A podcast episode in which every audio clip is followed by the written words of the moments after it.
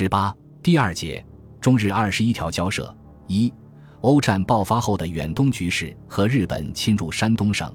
一九一四年六月，第一次世界大战爆发，帝国主义列强对中国侵略的形势发生变化。德、奥为首的同盟国集团和英、法、俄为首的协约国集团在欧洲互相厮杀，暂时无暇顾及远东。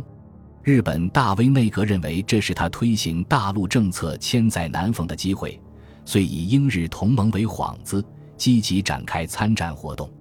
当时，英国在远东仍有举足轻重的地位，他担心日本参战可能影响远东的和平和他的商业利益，所以欧战发生后，他曾通告日本，说明如果威海卫及香港等地受到德国攻击，将要求日本援助。否则将尽力避免使日本卷入战争。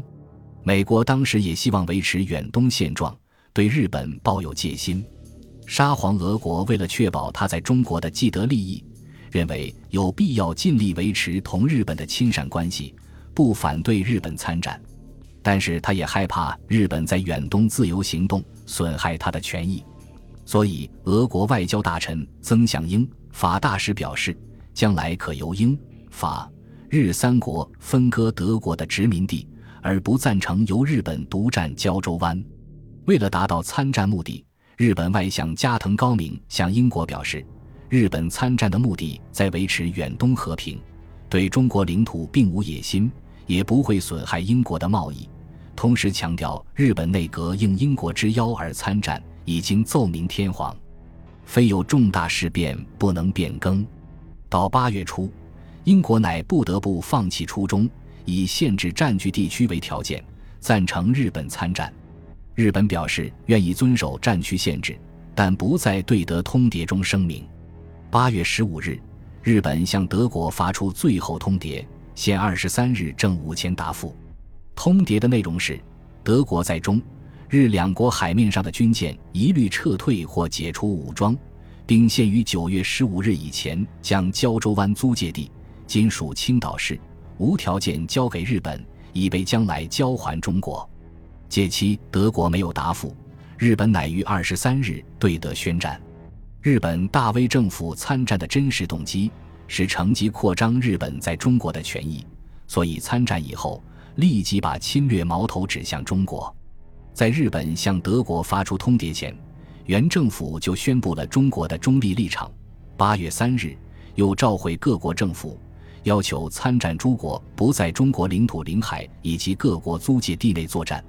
六日，正式宣布决议严守中立，公布《局外中立条规》二十四条。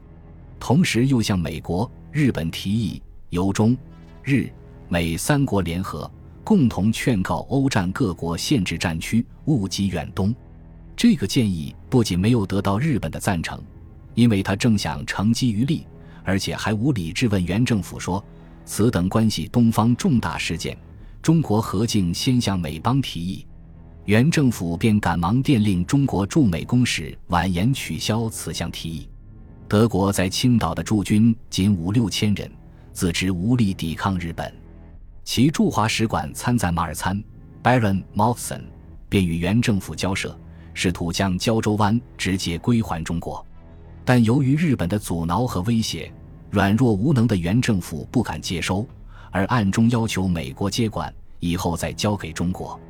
美国不想得罪日本，拒绝考虑，仅依据罗托高平协议，于十九日致函日本，声明各国应确保中国领土完整及机会均等主义，将来应将胶州湾归还中国。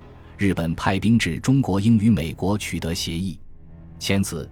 英国于十七日也将英日商定的战区限制自行宣布，说明日本的军事行动不超出中国海以西之亚洲海岸，除东亚大陆的德国占领地外，不侵犯任何外国领土。英国对日本的安抚政策和美国仅止于口头声明，助长了日本对中国的进一步逼迫。日本对德宣战后，即封锁青岛港口，并与英军一起对德军发动攻击。同时，秘密要求中国于黄河以南划出中立外地区，以便日军登陆。原政府外交部答复说：“黄河以南即包括山东全省，亦有此意，必至中外经夷，万难应允，并要求日军缩小战区范围，登陆后行军路线以现在为线，以东平度一带离华军较远地点，中国军警保护交际铁路为线以西一段。为了表示对日本的好意，外务部还声明日军登陆后，中国军队不抵抗，只提出抗议，并表示临时发生之事，如先与我商，苟可通融，无不竭力。尽管原政府如此屈意妥协，但日本却蛮横无理。九月二日，日军第十八师团二千余人突然在山东龙口登陆，强占电报局，不许中国商民发电报。又派兵占据附近村镇，断绝交通，强迫商会为其供应骡马车一千辆及夫差数百人，还发行军用钞票，强制中国人使用。若有拒绝，即被打骂，甚至拘捕、枪杀。诛求驱使，为所欲为。次日，又有日军三千登陆，原政府一边提抗议，一边赶忙通告各国，参照一九零四年日俄战争时在辽东境内的先例，把龙口。莱州及接连胶州湾附近各地方划为交战区域，并声明，在交战区本政府不负完全中立之责任，但对中国的领土行政权及官民之生命财产，各交战国仍需尊重。日军在龙口停留五天后，便向平度进军，一路大肆骚扰。九月十日侵占平度，包围县署，强迫县知事供应肉类数千斤和米麦燃料数百万斤。限五日内交出，过期按军法承办。更有甚者，日军还张贴布告，对中国人宣示斩律五条，公然把中国人视为被征服者。原政府外交部为此向日本驻北京公使日志义提出抗议，日志义置之不理。日军于十七日占据胶州火车站，将中国警察进行驱逐。二十三日，英军九百人由天津出发。在崂山湾登陆，参加围攻青岛。日军无视中国所划的交战区，有意侵犯中国主权，呼于二十六日占领潍县车站。原政府外交部提出抗议，要求立即撤退日军，以重信母。日志意识强狡辩，竟说交济路是德国产业，日本有权占领，与中国无关。其外务大臣加藤高明还对中国驻日公使陆宗舆表示，日军不仅占领潍县，对交际全县均将如此行动，并要中国军队撤离，否则发生冲突，日本将认为中国协助德国。对此，原政府外交部再次提出抗议，说明交际铁路系华德商办，按国际公法，交战国官产在中立国领土，其他交战国上不能侵犯。况中德商办产业安得占据，并指出日军此举违反协商，侵犯中立，破坏公法。日志义仍一味狡辩。同时，日军继续西进，十月五日占领青州，次日进占济南车站，将交济全线置于日军的控制之下。占领交济路全线，乃是日军作战之初就已拟定的计划。所以，尽管原政府多次抗议。日本政府始终充耳不闻，原政府为避免与日本发生冲突，便秘密命令沿路中国驻军撤退。日本的侵略行为和原政府的迁就，引起中国人民的极大愤慨。山东各地受害商民纷纷呈递公禀，要求原政府直言申理。当日本占领潍县时，梁启超在参政院第十五次会议上提出紧急动议。要求袁世凯就山东问题答复。他说：“欧战发生，大总统曾召集本院同仁到府，报告外交经过情况。当时对于报告虽尚不甚满意，而以现在之地位及时局，政府措施若此已决不易，故意认为相对的同意。日来据各方面报告，事情已为之一变。虽政府外交因有应守秘密，不能宣布，而本院既代行立法院。”不能不提出质问。蔡锷补充说：“万一日本以山东为第二支南满，实行其大陆政策，政府究竟如何对付？或者已有办法，实以本院所乐闻。”经过讨论，参政院向袁世凯提出质问，列举日军在山东的种种侵略行为，最后表示：“日来各地军民因痛外交之失仪，惧亡国之无日，或设救亡敢死之团，或常排或修怨之意，有时之是日思，所以节制之。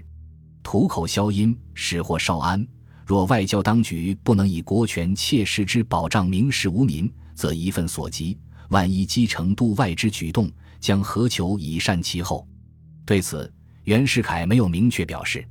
十月三十日，日军对青岛开始总攻，德军不敌，于十一月七日投降。至此，德国在中国的势力范围全部为日本攫取，日本以战胜国自居。对青岛和交际铁路实行军事统治，制造事端，拒不撤兵。